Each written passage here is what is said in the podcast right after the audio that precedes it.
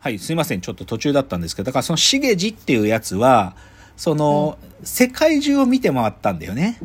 で、そう本当にね、で、これね、映画まったいいんだけど、これヒッピーみたいな顔、ヒゲもじゃでね、しげじは。もうヒゲずっと剃ってないから、ヒッピーみたいに長髪でヒゲでね、で、なんかこう、でも本当に60年代、70年代のヒッピーみたいな格好してんだけど、で、それで世界見てきたんだけど、それでしげじがね、そういう、なんかね、うんこう最後の、あの、律に結婚を申し込むところで言うんだよ。なんてとね。いや、俺はね、そういうふうに、その、学生っていうか、ついこの前まで若い頃ね、その、こう外の世界をね、まあ見てたんだ、見てきたんだって言うんだよ。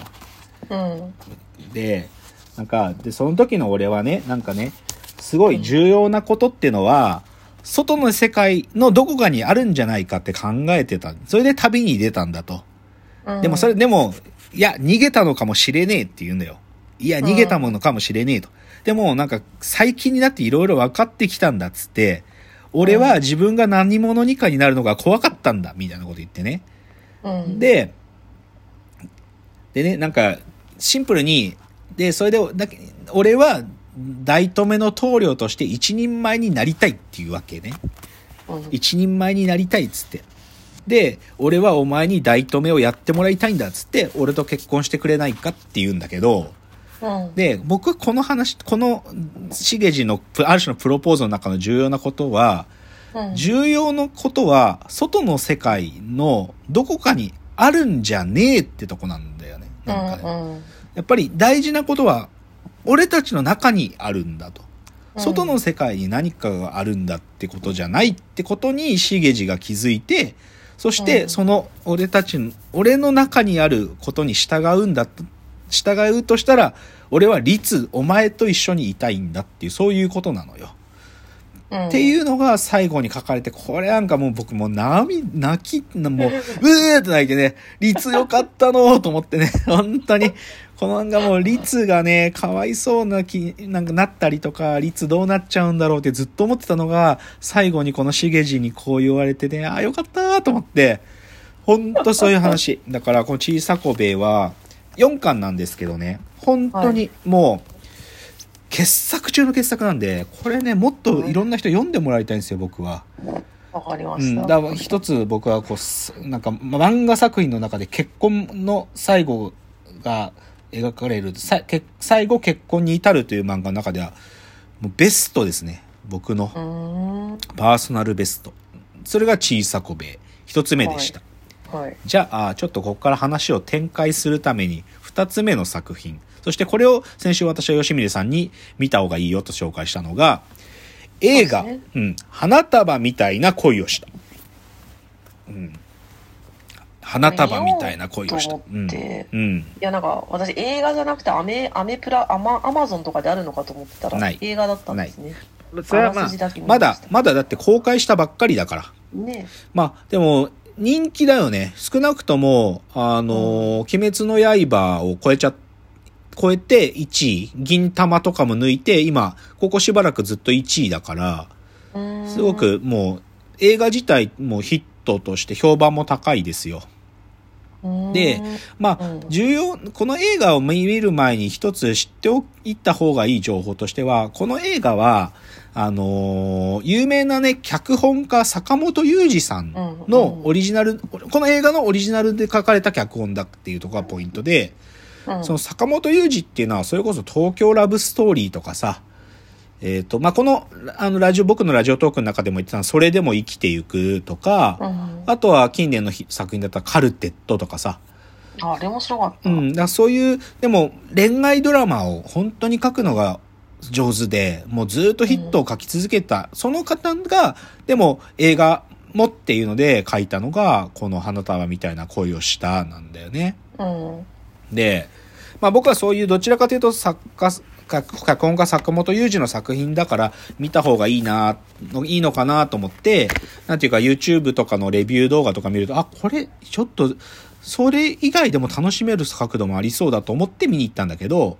うん。まずすごい端的に言っちゃうと、この話は花束みたいな恋をしたっていう過去形で書かれるから、ある意味、二人の主人公、男女の主人公が、まあ、恋をして、その恋が終わるってことがもう最初にこう予告されるんだよね。5 5年。間、2015年から2019年の5年間、まあ、まあ20年で分かれるんだけど、その5年間付き合う、その恋を書くんだよね。うん。で、うんそう。で、その、なんていうか中身という、まあでもまあこれ中身にほとんど入るんだけど、うんこの恋の描かれ方で重要なアイテムっていうか、この映画の中で重要なアイテムは、サブカルチャーとかポップカルチャーなんだよね。うん。うん。え、そう、なんかこの映画をどっちなのかがすごい興味ある。どういうこと？ダサい結婚なのか、ダサくない方の結婚なのか、どっちに話が転ぶのかすごい興味ある。えっと、ダサい結婚にならなくてよかったって話。あ、そういううんだ解釈そう、ダサい結婚をはいししない選択をこの二人がしたからよかったっていうのが僕の感想。だってなんかポップカルチャーとかサブカルについてすごい、なんていうの？話が合う二人ってことそうそうそうそうそう。そうそう。その、この映画自体は、その主人公の菅田将暉と有村架純が、二人が好きな、まあ自分たちが趣味で、趣味っていうか、自分たちの趣味思考で、こう、まあお笑いとか音楽とか小説とか映画とか、そういうものがすごくシンクロするんだよね。うんで、その、しかも出てくる、そのわお笑い、えー小説、漫画とか、そういうのが、なんていうか、メジャー作品っていうよりか、やっぱりカルチャーが好きな、で、こう、特にコアなね、ファンたちが好きなものが、お互いのリテラシーとしてしっかり揃ってるから、あの映画見ましたとか、今度、上野公園でやるミイラ店行きませんとか、うんそういう話が面白いし、で、その実際にその国立科学博物館のミイラ店行ったりしてみると、二人が持ってるの、トートバッグが両方とも JAXA のトートバッグ持ってたりとか。なんからそういうのがある意味、なんか二人のね、そういう好きなものっていうのがシンクロし合うから強く惹かれ合う、惹かれて、二人の恋が始まっていくんだよね。うん。うん。まあ、ちょっと余談で言うと、だから、その、ぼーっと、二人がね、最初何回かデートするときに夜は歩きながら喋るセリフで、なんか、昨日、ぼこのラジオでも僕たびたび言ってるけど、キノコ帝国のクロノスタシスって曲があるんだけど、うんあの、クロノスタシスって知ってる知らないと君が言う時計の針が止まって見える現象のことだよって歌があるのね。これをか、あ夜のね、あのー甲州街道を歩きながら二人で喋ってんだよ。っていうシーンがあるんだけど、でそ、それが2016年、15年、16年の話なんだけど、それ何歳って設定なの？二人は。大学生、二十二十歳、二十歳。就職活動を始めようとしてる時の大学生だから、21とか。二十歳、あー21。うん。で、で、それで、だけど、このもえ映画見ると、あ、でももう今、キノコキノコ帝国解散しちゃったから、で多分ね、このふキノコ帝国の5年間経って、今、キノコ帝国の位置にあるガールズバンドって何かなってこともこの映画ではっきりわかるんだけど、今ね、うん羊文学っていうバンドあるのね。